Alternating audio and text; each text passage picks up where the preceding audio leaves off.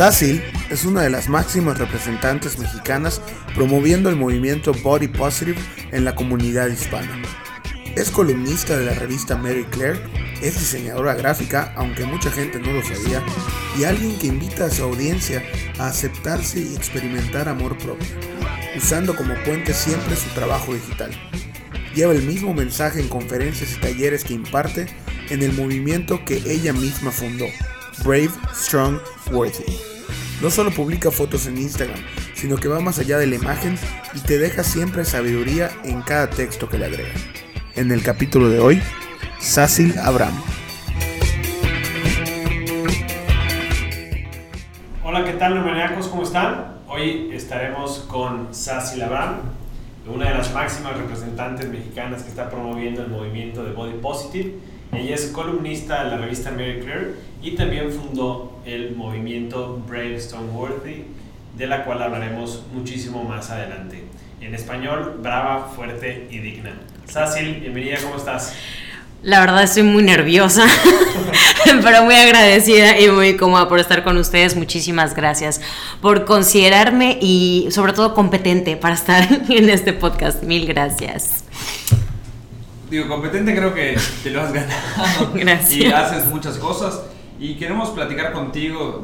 Digo, nos llama mucho la atención lo que, lo que estás haciendo, esto de Body Positive, de hacia dónde va, qué es, eh, cómo estás influyendo en muchas personas, hombres, mujeres.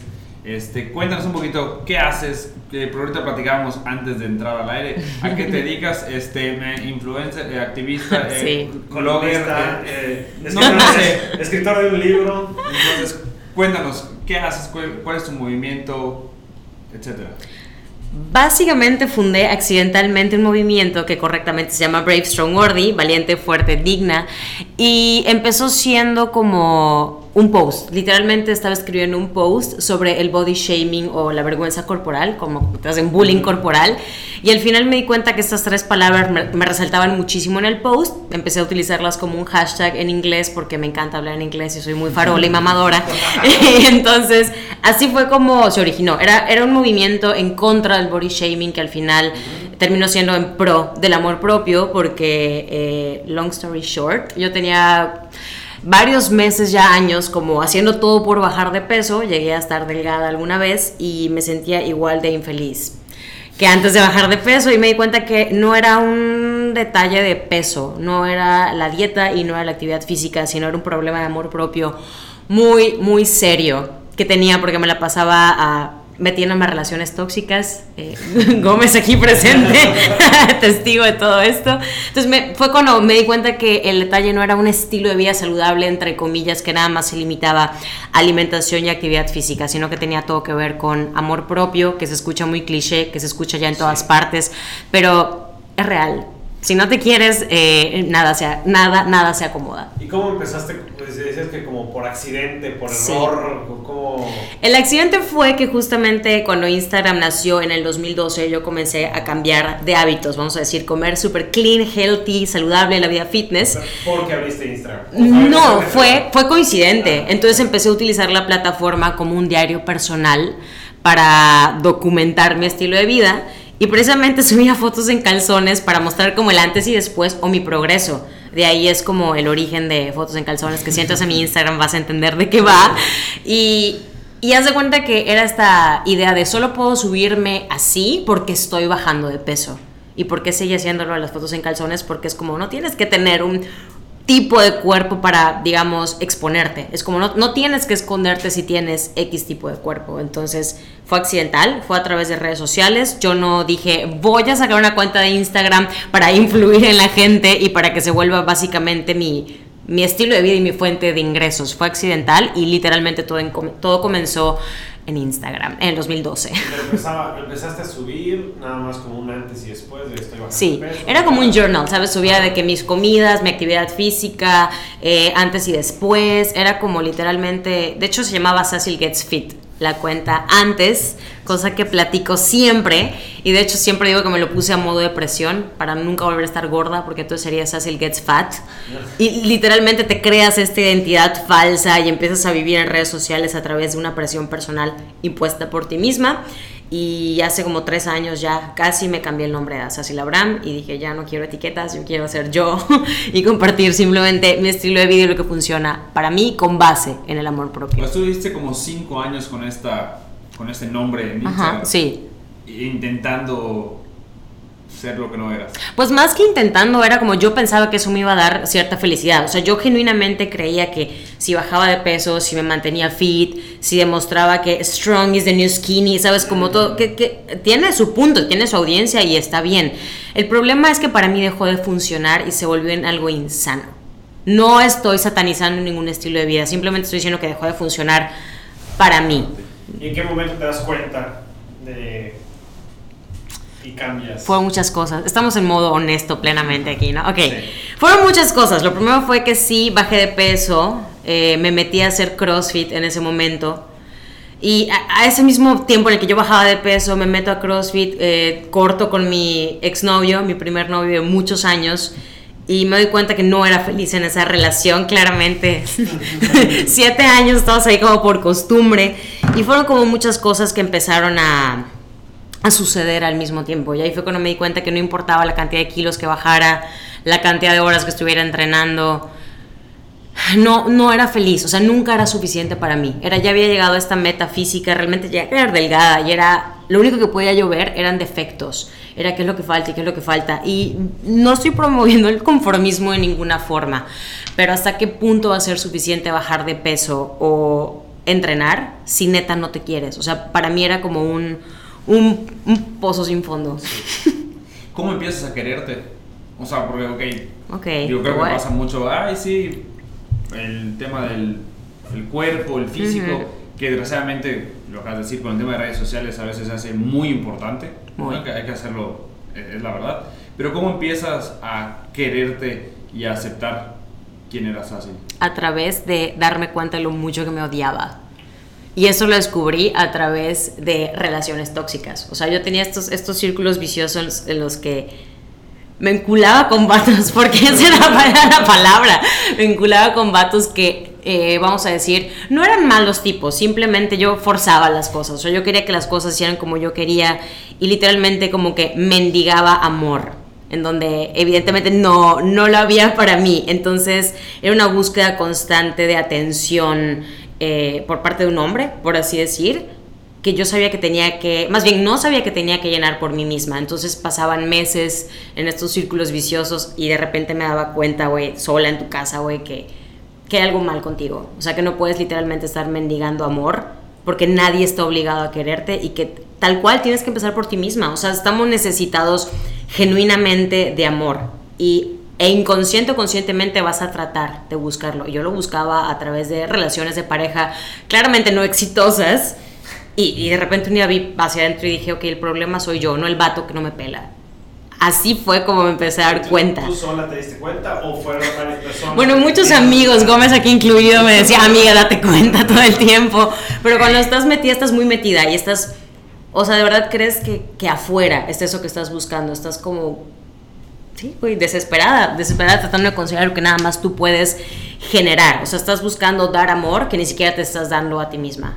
Y fue obviamente a través de eh, la alimentación. O sea, la vida fit sí jugó un papel muy importante en mi vida porque empecé a probar nuevas comidas, empecé a relacionarme con la comida de otra manera y con la actividad física también, pero toda la parte emocional, de pareja, psicológica, no estaba en su lugar. ¿Y en qué, y en qué momento empiezas a, a, influir en tanta gente y empiezas a, a, la gente a interactuar contigo y empiezas a generar una comunidad alrededor de, de, de, ti, de una cuenta de Instagram, de Facebook, no sé? literalmente fue a través de Instagram y primero fue porque cuando hubo este boom de la vida fit, vamos a llamarle, eh, la gente estaba buscando con quién identificarse. Y como yo entre comillas estaba teniendo éxito al perder peso, pues atrae a esa gente que quiere lo mismo para sí misma, que está buscando algo a través de una pérdida de peso. Y yo sabía que al cambiar mi discurso y al cambiarme el nombre de usuario y al cambiar el, sí, vaya de lo que hablaba, eh, posiblemente mucha gente iba a decir, güey, eres un fiasco, no pudiste, pinche gorda floja. O yo sabía que eso iba a pasar, pero para mí ya no había una correlación tan estrecha entre mi peso físico y un estilo de vida saludable. Me había, me había dado cuenta de verdad que la salud no es nada más física, también es bastante psicológica y emocional, tu entorno tiene que ver y no siempre está ligada al peso. Y en esta travesía te han tocado haters y gente que te ataca, o la mayoría es positivo. La neta ha sido muy poco. Es, es bastante positivo porque me gusta pensar que me he mantenido entre comillas, auténtica, porque siempre digo que no me sale no ser yo. O sea, cuando estoy forzando algo me, explota la cara, no sale nada bien. Entonces creo que ha sido más bien un proceso de identificación de las personas. Entonces al mostrarte como auténtica, justo platicaba con Gómez antes de entrar a grabar, que que, no tengo miedo a mostrarme como vulnerable. Y mucha gente entiende eso como attention whore, como pinche vieja que quiere llamar la atención. Y mi intención es como decir lo que muchas personas estamos pensando y sintiendo y no nos atrevemos a decir, pero porque yo no las puedo mantener para mí.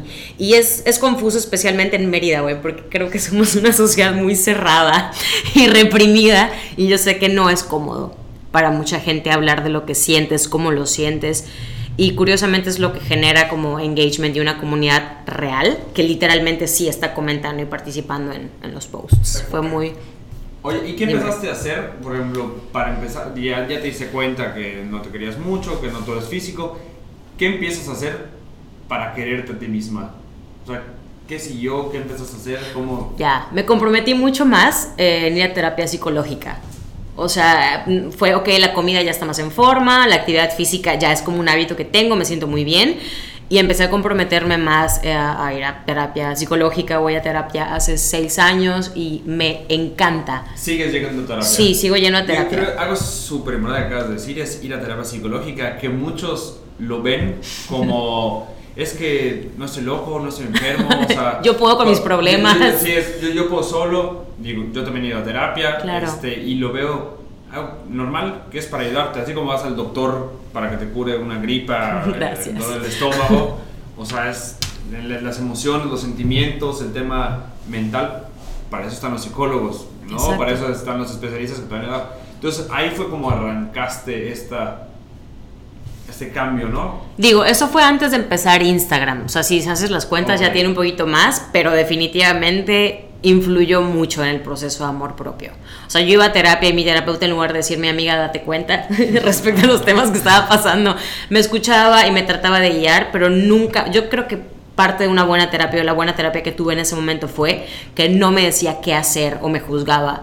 Era como, observa lo que estás haciendo y me preguntaba mucho, ¿qué es lo que quieres? ¿Qué es lo que quieres? ¿Qué es lo que quieres? Y yo, maldita sea, no sé qué es lo que quiero, quiero que este vato me haga caso, ¿sabes? Era como, ¿de qué estás hablando? Y eso ha sido bueno para mí, o sea, que me hayan dejado estrellarme cuantas veces hayan sido necesarias. Eh, pero sí me gusta como facilitarle el camino a la gente para que no cometa los mismos errores. Entonces, terapia definitivamente ha influido mucho y tratar siempre, siempre, siempre de mantenerme auténtica a mi concepto de autocuidado. Cuando CrossFit dejó de funcionar para mí, era difícil porque tú, tú lo haces parte de tu identidad. Era como, soy la morra gorda que logró hacer CrossFit. Y de repente era, pero quiero intentar yoga. Y tú tienes un preconcepto de yoga que es de flojera y que Lento. lento y que eso no es ejercicio. Y al final mi cuerpo lo que necesitaba era hacer yoga. Y he hecho hace algunos años yoga y me encanta y me funciona. Entonces, literalmente es, es como conectar con tu cuerpo y escucharte. O sea, hacer un lado todo lo que crees que es o debe ser y escucharte y darte a ti misma lo que necesitas. Así es, digamos, cómo le hice o cómo le hago hasta el día de hoy para quererme. Oye, y ahorita que platicas un poco de, de yoga, que estabas en CrossFit, el tema de, de la alimentación, este, yo te sigo en tus redes sociales y por ejemplo veo que no solo es, o sea, es quiere tu cuerpo, pero no, o sea, siento que lo que vendes, o sea, por decirlo así, eh, hacia los demás es no, ah, pues, pero que te- no te importe, o sea, Y es muy No, confundido, o sea, ¿eh? que Es- es- me platicabas, sí. ¿no? De, es- sí, pero es que yo quiero dar a entender que no, no quiero juzgar, Exacto. pero, pero bueno, promueve ropa deportiva, Claro. ¿no? O sea, ¿y cómo manejas esta parte? Te lo voy a repetir porque es importantísimo, es importantísimo. Cuando hablas de body positive, es cierto que muchas mujeres gordas, a mí me gusta usar la palabra gorda porque para mí es un adjetivo calificativo, no una ofensa. Entonces, si lo digo el resto del podcast, entiéndase que es un adjetivo como decir alto, bajo, lo que sea. Y es que tienes razón, así lo Es tenemos un que ver. adjetivo, güey, No, no, sí. no tenemos que verlo como algo malo. Si Exacto. pues bueno, ahí sí ya estás. Es la intención y el es- contexto es- cultural que tiene, es pero- una manera de escribir. Es, para mí es la palabra limpia y llana. Entonces, eh, es una realidad que un cuerpo gordo es un cuerpo no privilegiado, así como cualquier eh, otro rasgo físico que no sea privilegiado, Es un cuerpo de- gordo. decir, el chaparrito Ajá, no es tan privilegiado como el alto. ¿no? Exactamente, son los mismos estándares de belleza, específicamente en México, vamos a ser muy honestos. Entonces, es como la- las mujeres gordas se apropian de ese movimiento principalmente porque han estado a la sombra todo el tiempo de la cultura de las dietas, de la cultura de perder peso. Entonces, es confuso porque a mí me da mucho gusto que las mujeres de todas las tallas tengan como la libertad de mostrarse tal cual son. Eso yo no lo discuto y lo agradezco muchísimo al movimiento. Sin embargo, yo promuevo un movimiento, pero a la vez tengo un estilo de vida. Y el estilo de vida que yo llevo para mí, y así highlight en el para mí, es saludable, funcional para mí, que busca siempre mi bienestar. ¿Sabes? Ahora, el autocuidado o la salud para cada quien se ve de distinta forma. Y justo te decía, es que para quien el autocuidado se ve como comerte tacos todos los días, pero para mí no se ve así. No sé si me explico, es como no quiero juzgar esta manera de comer o de ser es buena o es mala. Simplemente para mí quererme es cuidarme. Y cuidarme para mí se ve comer de esta forma, entrenar de esta forma, güey, ir a terapia, puta, oler aceites esenciales, güey, irme a Bali, a la playa. O sea, se ve, de, ajá, se ve de esa manera. Y para otras mujeres se ve tomando botes de proteína, comiendo pechuga de pollo y levantando pesas diarios. Si para ellas se ve así, está bien. Entonces es confuso porque es como, entonces eh, es body positive es estar gorda y no cuidarse y conformarse y es como, güey, puedes estar gorda. Si, si es así tu cuerpo, si, si, si es, por alguna razón tienes sobrepeso, entre comillas, pero eso no significa que no seas saludable. O sea, es, es, es innegable que hay una correlación entre gorda y no saludable. Y hay muchas cosas para mí que engloban la salud. O sea, cómo está tu mente, cómo están tus hábitos, fumas, tomas, te drogas, güey, cómo son tus relaciones humanas. Para ese canal le importa eso porque lo único que pueden ver es que estás gorda. Ese es mi, es mi gran detalle con el movimiento. Que bueno, realmente está padre porque, te repito, ahorita yo creo que también hay mucha gente que son extremistas, ¿no? Sí. El de, o somos super fit y hay que estar súper delgado, etcétera, o el tema de, no me importa, ya, Claro. ya, ya ahorita está la cultura de, así, así soy, y- y- pero lo importante, como tú comentas, es qué tanto te quieres tú y qué tanto es saludable para ti. Para ti. Eh, lo Sí, que comes, lo que alimentas, que lo es que saludable ves. para ti, Exacto. quizá no es saludable para, para alguien más. Definitivamente. O sea, no tiene los mismos hábitos, el mismo estilo de vida, el mismo ritmo, el- los mismos tiempos. Entonces quizá no coincidan tanto. Y creo que en mi propio camino nos podemos dar cuenta. O sea, lo que era saludable para mí antes no lo es ahora. Bueno, sí, cambió. antes yo era... Fue, fue una evolución. Fue una evolución y, y el problema es cuando te casas con esas identidades. Es como yo soy esto, yo soy la... Yo era súper carnívora, pero súper carnívora y de repente mi cuerpo dijo, no, es que no más carne. Y yo como, ¿y dónde vamos a sacar la proteína ahora? Y dejé de comer carne dos años. eh, volví a comer ahorita muy esporádicamente porque mi novio es fanático de la carne, entonces pues sí me vi altamente influenciada por él, pero no es un no es algo que consuma día a día. Bueno, ahorita que me platicas, no sé si eh, yo soy Guaguavir, Ajá. no sé si él era vegano. Fue vegetariano, Ajá. creo que en algún punto Luego vegano y hace un mes y medio, dos, sacó un video de por qué regresó a la carne. Sí. Porque hay unos, no me acuerdo qué dijo, si vegetales, no sé, hay algo que le provoca a él, a su cuerpo, piedras en el riñón. Entonces tiene que, regresó ahorita a comer carne por salud. O sea, que dice, yo lo dejé creyendo que la carne era lo que me provocaba esto. Claro. Y no, son Y no. ciertas verduras vegetativas. No, hay que vean el video. Para una referencia más él fiel. dice exactamente este, que regresa a ser carnívoro, no porque Claro. decir, ay, quiero la carne, sino por salud.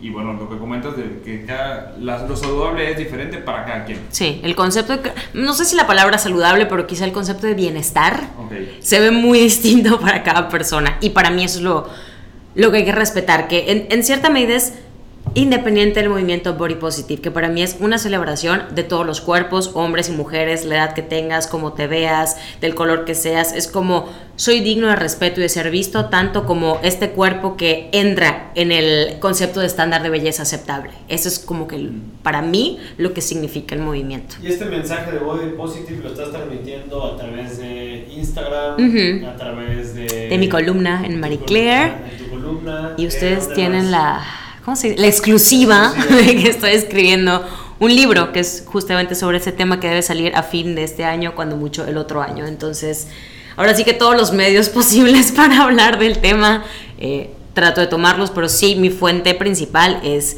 Instagram. ¿Cómo te ha ido con la aventura de escribir un libro? No ha sido nada, nada fácil. Nada, nada fácil. Primero que nada, nunca he escrito un libro. Pero si tú pudieras juntar todos los posts que he escrito en 3, 4 años, creo que tendrías para tres libros o más. Entonces, eh, según mis editoras, la clave no es verlo como un libro, porque es muy abrumador, sino escribir como si estuvieras escribiendo para la gente que te lee en el Instagram un post. Y ese ha sido el acercamiento más tranquilizador que he podido tener, pero sí es un sueño. La verdad es un sueño hecho realidad y estoy muy emocionada, en resumen. ¿Y para cuándo debe, debe estar listo? Teóricamente octubre, o sea, lo queríamos para verano, pero sí me ha retrasado un poco. O sea, soy de que ya escribí un capítulo tres veces. O sea, siempre es como es complicado porque estoy acostumbrada a leer y leer y leer muchos libros y de repente te encuentras escribiendo como alguien más que no eres tú y se te olvida que la gente te lee por quién eres tú y por lo que escribes tú y ha sido como desaprender de mí misma y escribir. Entonces, en teoría debe salir para octubre, eh, si no máximo febrero 2020. Oye, y ahorita que dices, me gusta mucho leer, ¿qué lees? ¿Qué te gusta leer? La verdad, soy muy cliché para los libros. O sea, soy esta morra que se mete a la parte de desarrollo humano y autoayuda en, en el Gandhi, güey. Pero, pero sí, no soy muy fan de las novelas, no soy muy fan de las biografías, de los libros de ficción. Está, está ok, pero en este momento de mi vida lo que necesito es no tanto un escape de realidad, sino como enfrentarme a, a mí misma. Pero, ¿qué, ¿qué libro o qué audiolibro Ujú. o qué podcast o qué artículo le recomendarías a alguien que, que, que le guste, te gustaría recomendar? O sea, que sobre body positive o sobre este Fíjate que de libros de body positive tal cual, no leo muchos porque me, me- me vicia, o sea, me, influ- me influyen mucho, sino leo cosas que pueden enriquecer mis procesos creativos. Un libro que me encanta es Big Magic o Libera tu magia de Elizabeth Gilbert, la autora de Comer, Rezar y Amar, que hizo un libro súper sencillo y digerible sobre creatividad, que esto le puede servir a cualquier persona que esté emprendiendo un proyecto personal Sobre creatividad. sobre creatividad. Está precioso, muy sencillo de entender, tiene muchos ejemplos, muy ligero. Y hay otro de Mark Manson que comenzó con un blog, es un libro que ya se hizo muy popular aquí en México también, en inglés es The Subtle Art of Not Giving a Fuck Lo y creo que hace divino, güey. ya lo leí tres veces, me encanta ese libro. Me encanta, lo leí, no sé si lo leíste en inglés o en español. En español. Ahí va Sassy la farola, pero te lo recomiendo en inglés. Es muy bueno en inglés y hace mucho más sentido. Esos dos son como mis constantes, son muy comerciales, los encuentras como bestsellers en cualquier Sí. lado, no es nada wow acá, pero también me gusta leer Eh, cosas un los poco más... En español se llama El sutil arte de que te importe un carajo. Gracias por no ser farol y decirles. Pero esos dos libros son como que siempre, siempre, siempre regreso a ellos. Me inspiran un montón. Y también me gustan autores como Eckhart Tolle. Me gusta lo que escribe, hab- habla mucho. Tiene un libro que se llama, y siempre se me olvida el nombre del libro, pero bueno, googleen Eckhart Tolle, eh, Byron Katie, eh, Wayne Dyer, estos como autores muy espirituales, de autoayuda y tal, que sí, se escucha muy fumado y tal, pero sirven, o sea, por algo venden tanto y por algo son tan chingones, entonces también los recomiendo mucho. Y ahorita que estás escribiendo tu libro, ¿dónde encuentras la inspiración? En mi propia vida, güey. El cliché, pero sí, pero sí. En mi propia vida. 12 tweets. No, la verdad, la verdad sí, porque yo empezaba a escribir, me dice mi, mi- editora, es que no estás escribiendo tú. ¿Quién está escribiendo? Y yo, güey, tienes razón. Te, te da como el síndrome del impostor. Así es como se llama. Como, chin, ¿será que yo merezca escribir un libro? ¿Será que mi experiencia sea lo suficientemente importante? Y mi autora, mi editora, perdón, me decía hace poco, léete, vuélvete a leer, vuelve a leer tus posts, vuelve a leer lo que has escrito, porque al final del día todo lo que comparto tiene que ver conmigo. No es como que me estoy inventando algo, no es como que soy coach, que soy psicóloga, es mi experiencia personal. Obviamente no estoy diciendo pendejadas, ¿sabes? O sea, estoy documentada, tengo una terapeuta atrás de mí, leo, trato de hacer lo mejor que puedo. Entonces es como literalmente regresar a mí misma y a mi experiencia personal, porque al final del día lo que tengo para hablar es de mí. Entonces sí, es, es algo así. Y tratar de no justamente document sobre documentarme con libros similares a lo que quiero escribir porque entonces pierdes tu voz. Sí, porque entonces vas a escribir cosas sobre otros autores y sobre otras personas, no sobre lo que tú estás pensando, tú estás viviendo y tú quieres transmitir. Totalmente. Oye, y a ver, platícanos un poco qué casos de éxito, entre comillas, pero, o sea, ¿qué, ¿qué, te ha llegado que dices, oye, vale la pena seguir haciendo esto? Porque, bueno, estás en Facebook, estás en Instagram, tienes ya haces, campañas porque de una u otra manera ya eres imagen para varias marcas sí. por porque haces un impacto positivo en la gente. Claro. Cuéntanos hacia algunas dos, tres, sin mencionar nombres obviamente, este, pero que digas, chinga, por esto he seguido, por esto lo hago y donde ves los frutos de tu trabajo de una u otra manera. Pudiera parecer, y sí, sí tiene que ver como marcas literalmente con las que firmas que se alinean fielmente a tus principios no sé si puedo mencionar nombres de marcas, ¿se puede? Ok. este, hace tres años, bueno, dos años y medio comencé a trabajar con Aerie, que es la marca de ropa interior de American Eagle, que tienen todo este movimiento que se llama Aerie Real, por la, vamos a decir, la mujer real, entre comillas real, y se alineaban perfectamente a mi contenido y cuando yo era, no me considero grande en redes sociales, pero cuando era más pequeñita en redes sociales... ¿Cuántos seguidores tienes? Es, irrelevante, 82 mil. no, hay 82 en Instagram, pero no es como que el, el, approach que hicieron, vaya, fue por eso, fue más bien el, el engagement que había con las chicas que me escriben. Entonces, eso fue como un highlight para mí, porque yo sí era muy, muy fan de la marca desde antes de que ellos me escribieran. Eso fue como gran logro. Renovar tercer contrato es un gran logro. Eh, estuve igual hace poco en una campaña para Innova Sport, que fue, fue, fue difícil. O sea, fue difícil primero no recibes la llamada y te dicen queremos que haga una campaña deportiva cuando no es como mi carta de presentación, oye, hago yoga, ¿sabes? O hago alguna actividad física. Y yo le dije a la chica, ¿estás segura que me quieres a mí en tu campaña? Y me dijo, sí, precisamente por cómo eres tú te queremos en la campaña. Y luego llegué y vi que compartía campaña con Tatiana, una chica que se dedica a deportes extremos, que acababa de salir en Women's Health. Y luego estaba Brenda Castro, crossfitera increíble mexicana. Y luego estaba Antonieta Garciola, nunca puedo decir bien su apellido, ciclista, y yo estaba como en medio y decía, ¿qué chingados hago aquí? Y, y luego pensé, ahí les va, ¿qué sentía yo cuando estaba no muy bien en este aspecto del amor propio? Iba a una tienda deportiva y me probaba ropa y volteaba a ver las fotos que estaban alrededor y me sentía todo menos representada. Era como, curiosamente los cuerpos grandes no están tan invitados a cuidarse como un cuerpo delgado. Deportiva no es para, no es para mí y hay tallas, por supuesto que hay tallas, pero no es común ver una chica con panza o con celulitis en una campaña deportiva. Entonces fue como, respira, acomoda tu mierda, güey, y salta a hacer la campaña porque va a haber alguna niña que vaya a la tienda y vea tu foto y diga, ¿sabes qué? Yo sí me puedo poner esto.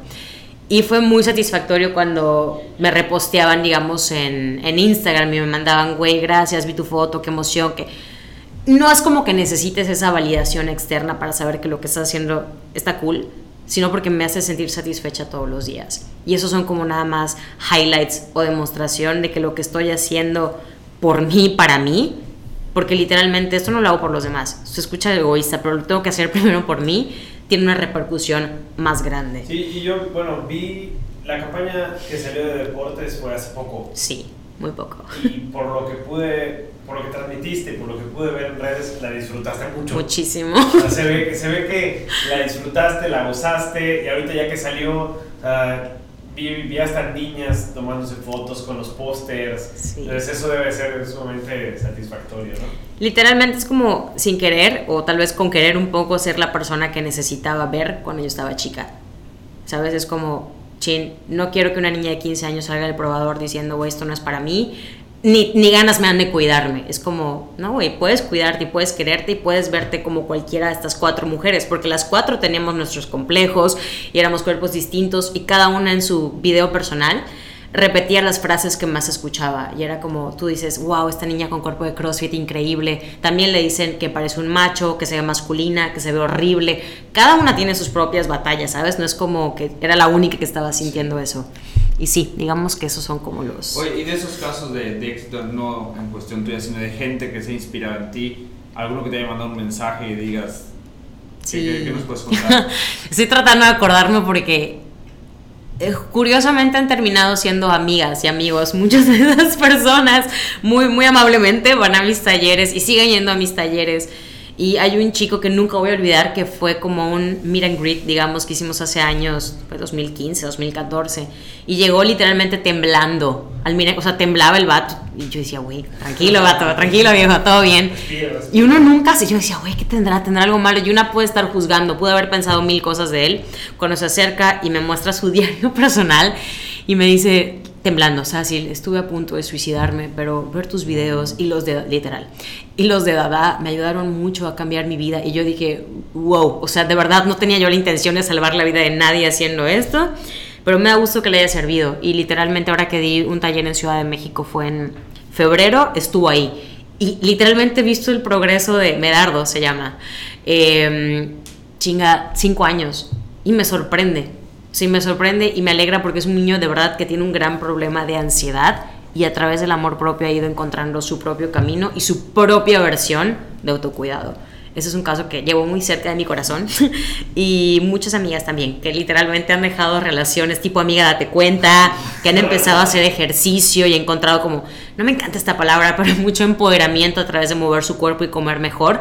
Y no es como que sea por mí, es nada más una especie de reflejo que ven de algo que quisieran para su propia vida y que ellas mismas activan. O sea, es, no es como que yo me atribuya eso, sino que a veces nada más necesitan como un empujón o ver reflejado lo que quieren para ellas en alguien más. Digo, está muy padre porque de no, no buscar, ¿no? Hacer, porque hay mucha gente que ahorita quiere ser influencer por ser famoso y por... y tú de, de la nada, de un, de un movimiento para quererte para creerte a ti. Sí, a mí, a mí es así. Eh, ha salido esto y, la verdad que padre. Y, que sigas, ¿no? Ahorita con lo del libro, digo, a través de las redes sociales que puedes compartir ya muchísimas cosas. Este, está muy padre. Por ejemplo, regresando al tema de, de, quererte, amarte, a, por ejemplo, niñas que te están escuchando, a niños, eh, y no tiene que ser solo el cuerpo, ¿qué le dirías a ellos que te, que te pueden escuchar ahorita en el sentido de, amor propio? O sea, porque yo creo que ahorita en esta época mucho, pasa mucho esto, ¿no? Y que también nos quedamos callados, así como compartimos, pero cuando es algo malo nos quedamos callados y te empieza a afectar, ¿no? Eh, hemos hablado de que Yucatán es el estado número uno en suicidios, este, que México están los suicidios eh, es un porcentaje muy alto y que yo creo que muchas veces solo el amor propio nos puede rescatar o puede salvar. Literalmente, o sea, no importa qué te dediques, güey. Sé que se escucha muy... Sé que para los hombres heterosexuales puede ser particularmente cheesy de hueva lo que parece que predico, güey. O sea, yo estoy consciente de eso. Específicamente hablaba también con José Tweets, que en Mérida puede serlo mucho. Entonces, güey, eso sí, sí te genera conflicto y te, literal te dan ganas de matarte, güey. O sea, de verdad te dan ganas de matarte, exponerte. Y lo que yo de verdad aconsejaría primero sería cuestionarte todo lo que crees cierto. Todo lo que has escuchado en tu casa, cuáles son los estándares de belleza que escuchaste en casa, tus conceptos, no sé, güey, de qué es, qué es el éxito, qué es eh, una carrera chingona, qué es el matrimonio, qué es una relación sana. Todo lo que crees cierto lo tienes que cuestionar. Eso es lo primero, porque entonces vas a comenzar a vivir en verdad, vas a empezar a vivir tu vida más auténtica. Y no es cómodo, o sea, a la gente le da miedo decir, chinga, me voy a casar y no estoy seguro de que me voy a casar, pero ya no me puedo echar para atrás porque ¿qué van a decir los demás? Y no es fácil. O sea, no es nada fácil decir, todo lo que creo cierto lo voy a destruir y ahora voy a construir la vida que yo quiero, una vida auténtica para mí.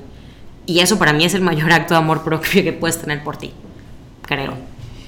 Hace rato preguntaba Felipe de, oye, estos casos buenos, esto que, que, que te ha salido bien, casos de éxito Vamos a darle la vuelta a, la moneda. ¿Cuáles han sido estos casos que, ah, de haters, de golpes duros, bajos, que te han hecho replantearte, pensar, decir, o sea, volver a escribir? ¿Qué, ¿Qué ha sido? La verdad no han sido muchos y no te puedo decir fue esta persona, ¿sabes? Pero sí pueden ser situaciones que... Y esto es como bastante cuestionar lo que les decía hace rato es como, ¿qué tanto me estoy creyendo mi identidad en redes sociales? Cualquier cosa que me hace sentir incómoda, obviamente, te, resistes porque no te gusta que te digan algo que no eres tú o que crees que no eres tú. Entonces, justamente hablaba con mi novio que también sabe un poquillo mucho de redes sociales que a veces nos molesta la certeza con la que la gente afirma algo sobre ti, que creen conocer, o te puede molestar que amenacen tu identidad.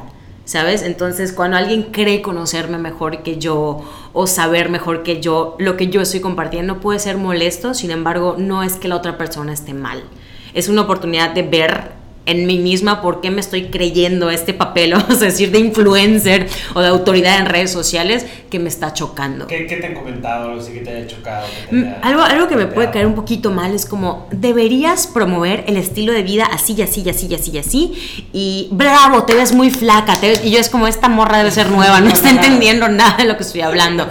Y, y me molesta. Y de hecho, eh, ahorita entré en, en un mood muy blog, blog, de bloquear, bloquear. Y creo que también se vale. Y no es intolerancia, es que a veces un vato te está tirando el pedo groseramente o una morra está siendo muy ofensiva contigo y atacando cosas que no debe atacar. No lo está haciendo de una manera respetuosa y yo sí soy muy especial cuando se trata de proteger mi espacio. Entonces, eso, creo que cuando la gente llegue tirando hate más que nada de cómo debes hacer las cosas o qué asco, estás mostrando el queso en redes sociales, o sea, me ha pasado el, el queso, así yucateco, ¿eh?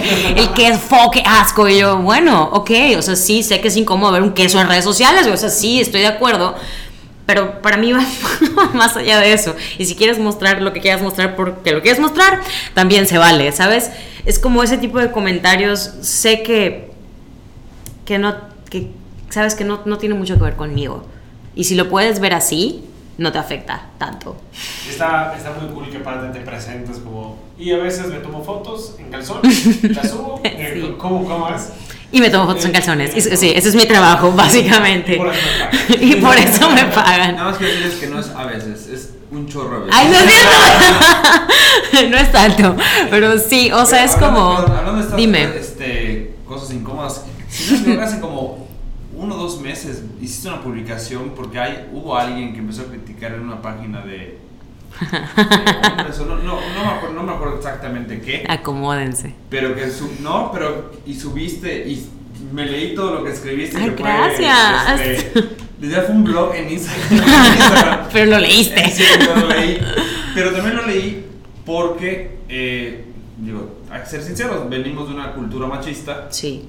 Y que estamos acostumbrados a una forma de, de ver las cosas, de pensar, este, pero la única forma es conociendo, escuchando, informándonos para cambiar nuestra forma de pensar, ¿no? Digo, por eso lo leí. Gracias. ¿Y te acuerdas cuál es? Yo no me acuerdo exactamente qué. pero que Era una cuenta en Instagram que estaba subiendo fotos de chicas yucatecas burlándose de ellas, específicamente de su cuerpo. O sea, francamente ni siquiera recuerdo el nombre de usuario, me parece irrelevante. No sé si existe la cuenta aún. Eh, había una foto mía, era- eran cuatro fotos mías que decía, y ahora una historia de terror, una madre así. Y eso no fue el problema, porque la verdad no, así de corazón, no me, molestó, sino que habían fotos de personas que son amigas o que habían sido amigas alguna vez y estaban siendo humilladas.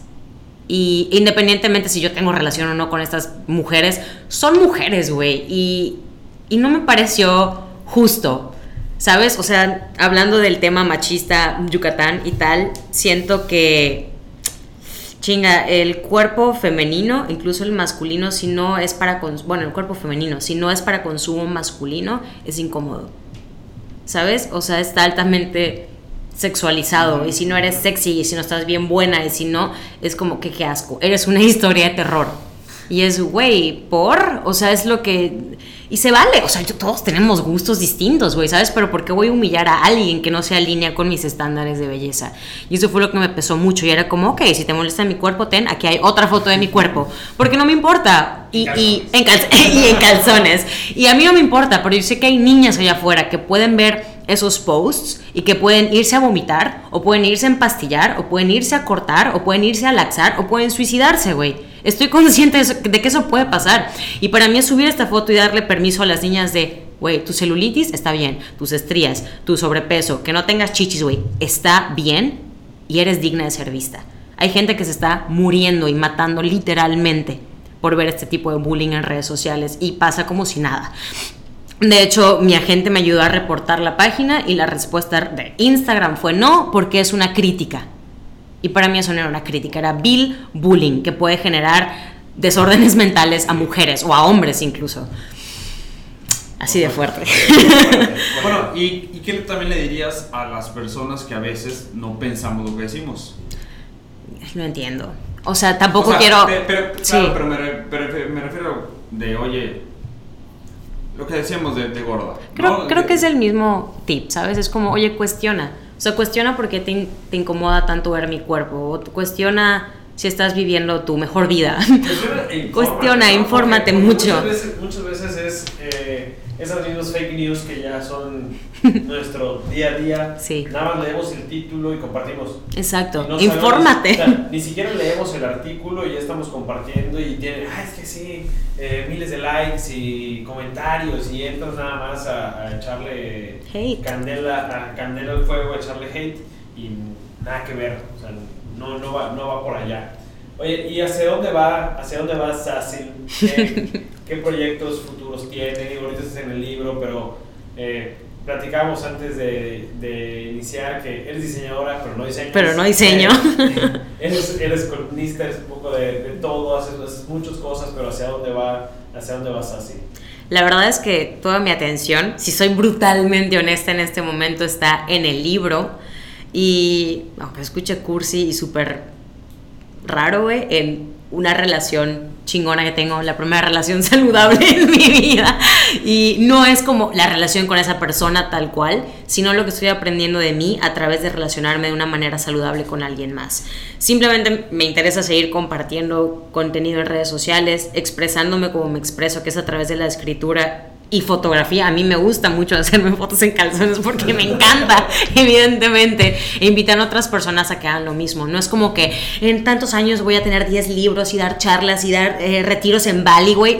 No, porque yo no planeé nada de lo que está pasando ahorita. Entonces, mientras yo me alinee y me mantenga en como mi vida más auténtica, yo sé que las cosas van a salir bien. Así que sí, aprender de mí y el libro es el plan para este año. A todo. Y, Sassy, estamos llegando al final. Eh, la parte más esperada de- del podcast Tras. son las preguntas de José Tweets. ¡Oh, por Dios! que este, van a temblar a nuestros invitados. Lit. Así que dejaremos el micrófono con José Tweets para que te haga las preguntas clave. Dude, estoy muy emocionada. Cuéntame. Bueno, es así. Esta es un poco diferente porque ya nos conocemos Ujú. y yo Yes. Y precisamente por eso sé qué preguntar. Nada, Maldita sea. bueno, como siempre, como ya dijimos, primero agradecerte que hayas venido, que hayas hecho tiempo en tu increíblemente ocupada agenda. Sí, mi agenda de pijama y Que- pizza en mi casa. o Que sea, hayas bajado al, al mundo de los mortales cola. y nos hayas regalado este tiempo. Este, bueno, ahí te son dos preguntas Ok. las que pensé para ti. La verdad, está- están bastante leves, pero Ok. se me hicieron muy interesantes para preguntarte. La primera es, si tuvieras todo el dinero no a tu disponibilidad, ¿cuáles son las primeras tres cosas que comprarías o, o las tres primeras cosas en las que usarías tu dinero? Así es como voy a perder toda mi credibilidad, güey. Gracias. sí. Te compró el sistema. ¿Qué es lo Ay, esta pregunta, güey, me pueden cagar.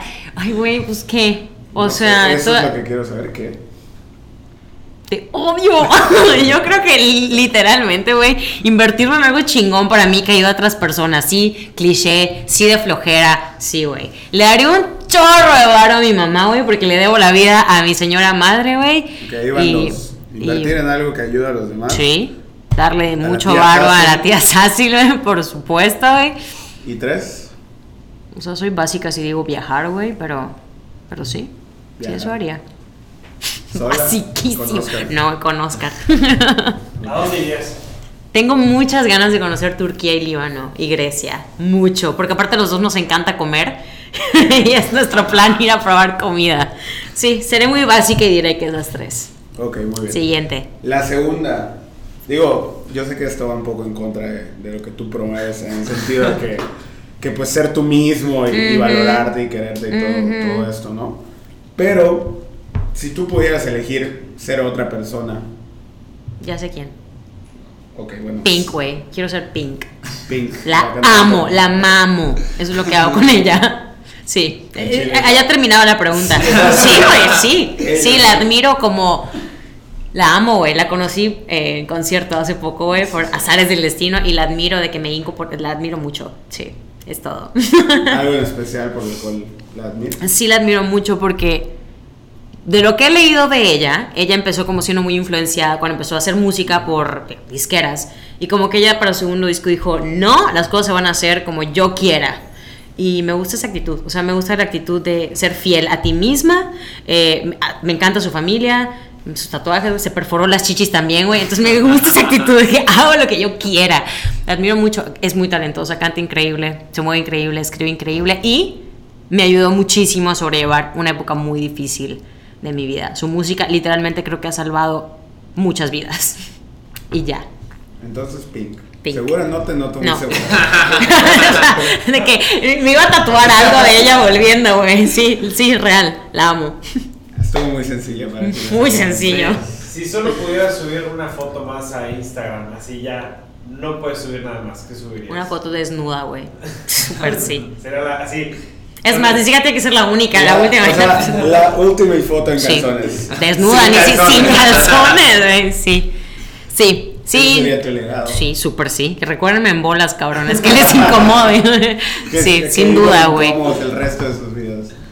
Si, si se cae el avión, mi última foto va a ser desnuda. güey. Así va a ser. ¿Algo más? Otra pregunta incómoda. ¿Qué más? ¿Qué ya. A todas, pues eh, agradecerte, Sácil, por, por ese tiempo. Como dice José Tweet, sabemos que tienes una agenda súper ocupada. Cero, ¿eh? No sean así, cero. Eso creo que les dijo él. Ma- Macho, conseguir a Sácil está Uno, así, o sea, Conseguí el dinero.